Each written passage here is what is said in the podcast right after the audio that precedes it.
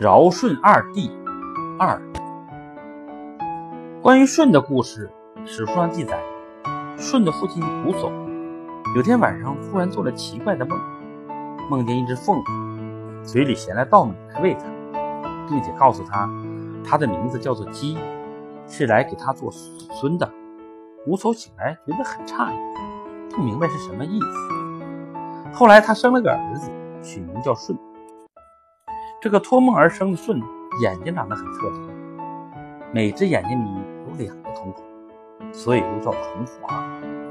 重华生长在渭水，除了每只眼睛里有两个瞳孔的奇特相貌之外，就是一个普通的青年。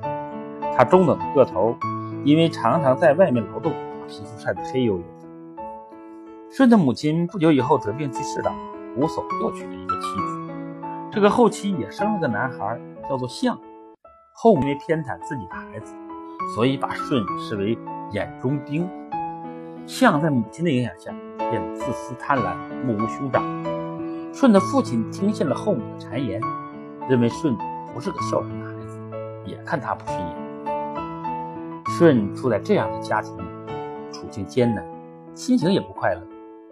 但是他却以德报怨，处处尊敬孝敬父母，尽心尽力的为人子、为人兄。于是他孝顺的名声在乡间四处传扬开了。虽说这样，可是心肠狠毒的后母还常常想把舜杀掉了才称心如意。自私的象和糊涂的瞽叟就做了他的帮凶。舜在家里实在待不下去了，只好一个人单独搬到外面去住。他在附近的山脚下用茅草简单的盖了一间小房子，在山坡上开了一小块荒地。日子虽然艰苦一些，但是心情却好了起来。舜好像天生就有感化影响别人的能力。他在骊山耕种，没有多久，骊山的农人受到了他德行的感化，都争着让起田界来。舜又到雷泽去打鱼，不久，雷泽的渔夫也争着让起渔场来。舜河边去做陶器，没有多久，说也奇怪，河边陶。陶工做的陶器就都又精美又耐用了，人人都知道舜是这样一个好人，于是都愿意和他做邻居。舜所居住的地方，一年之内就变成小小的村庄，再过一年就会变成较大的城镇，到第三年，简直就是一个热闹的大城市，真可谓是难以理解的奇迹。舜似乎忘记了从前父母和弟弟是如何对待他的。高高兴兴地带着妻子去看望家人，送给他们礼物，和他们和好如初。他对待家里人还是和从前一样的孝顺有爱，并不因为富贵就骄傲起来。他的两个妻子也丝毫没有一点公主的架子，操持家务，侍奉公婆。即使是这样，后母和弟弟的恶毒心肠并没有改变，从而更贪心了，想把舜的一切都拒绝。娥皇和女英的美貌让弟弟象垂涎万分。按照当地的风俗习惯，弟兄死了，个人都可以占有对方的妻子。于是阴险恶毒的象天天挖空心思在想，怎么能把舜害死。象的母亲当然没话可说，完全同意儿子的打算，干掉那个不是自己亲生的讨厌的舜。本来也是自己老早就有的愿望。糊涂的瞽叟对于舜素来没有好感，又羡慕舜的财产，也同意设法干掉舜，吞并他的财产。他先后两次设计陷害舜，可是由于娥皇和女英的神力保护，他们的阴谋并没有得逞。舜一直安然无恙地生活着。天性笃厚的舜，虽然经过两次事故，对待父母和弟弟还是像先前一样的孝顺。并没有改变，可是象并没有因为哥哥的宽容而悔改。他想了一个计谋，对舜说：“父母因为以前的事情很对不住，特地准备了酒菜，向舜表示歉意，让舜明天过去。”象走了以后，舜又开始发愁。娥皇和女英对他说：“去吧，不要紧。”一边拿出一包药来递给舜，让他用这个药洗个澡。舜按照妻子的话做了，然后安心的去赴宴。象和后母拼命的给舜灌酒，只等他醉了就用斧头砍死他。可是无论喝多少酒，舜还是好好的坐在那里，一点醉意都没有。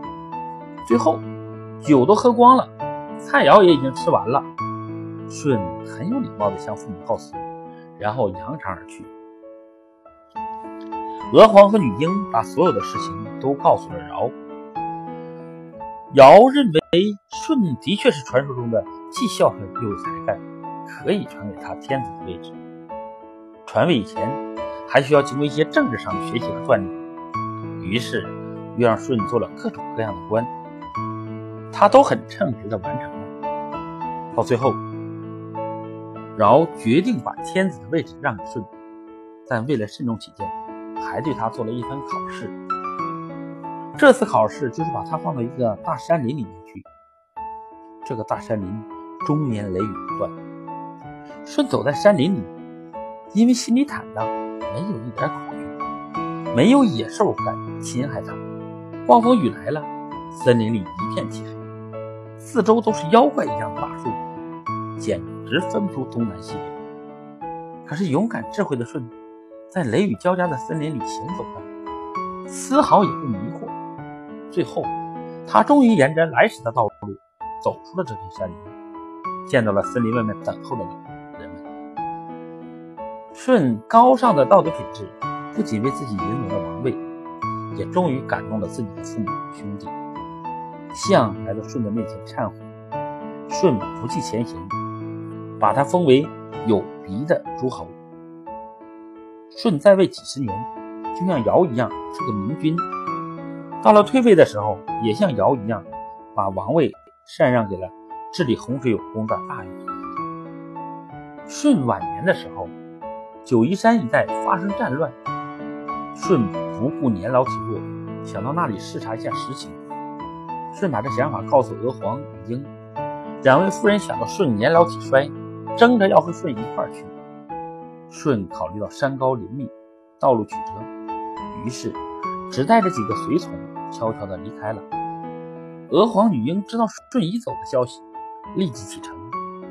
当他们追到扬子江边，遇到了大风，一位渔夫把他们送上了洞庭山。这时，舜已经不幸中途病逝于南方的苍梧之野，埋在九嶷山下。噩耗传来，娥皇、女英肝肠寸断，泪如雨下。抛洒在竹林间，竹子上沾满了斑斑泪痕。从此，南方就有了斑竹，也叫香妃竹。后来，他俩投香水而亡，成了香水之神，后人称为香君、香夫人。